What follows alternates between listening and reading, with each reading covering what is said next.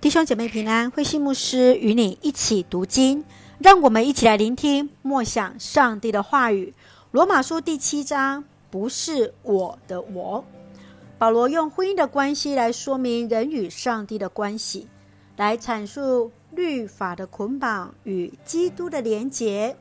保罗更以亲身的经历，那内心的矛盾心路历程，来说明他内心两个律的相争。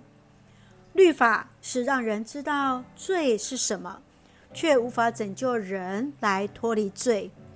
人明明知道不可以，却还是去犯了那不该做的事。这正是人最大的无奈，就是对于罪毫无抵抗之力。保罗知道，虽然自己内心是向着上帝，但内心还有一个律来迫使他偏向恶。这就是罪的旧性情，但都因主耶稣，人将有得到盼望，脱离死亡的威胁。让我们一起来看这段经文与默想，请我们一起来看第七章二十五节。感谢上帝，借着我们的主耶稣基督，他能够救我。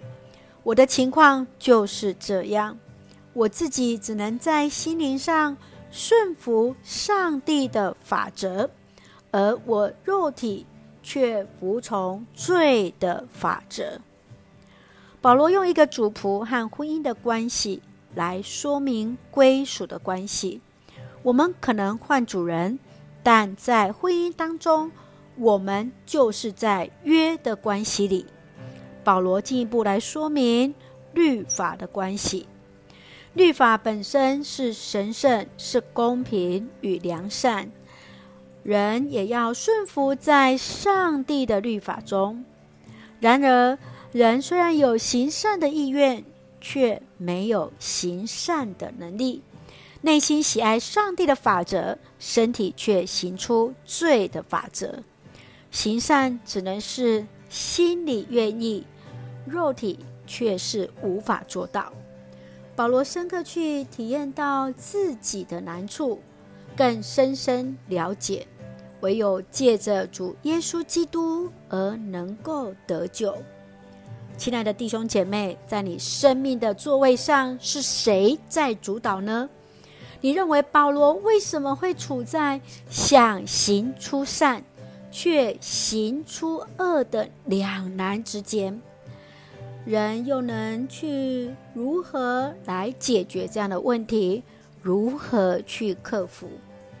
愿主帮助我们再次体验到自己的软弱，更让我们能够借由主耶稣基督来得到帮助，得到拯救。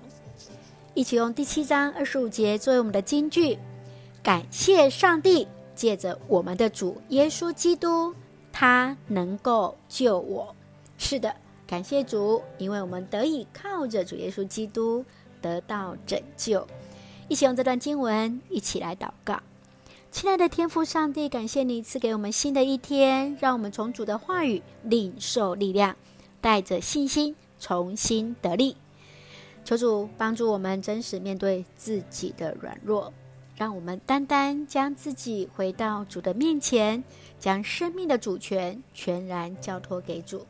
愿主赐福我们所爱的家人身心灵健壮，恩待我们所爱的国家台湾有主的掌权，使我们做上帝恩典的出口。感谢祷告是奉靠耶稣基督的圣名求，阿门。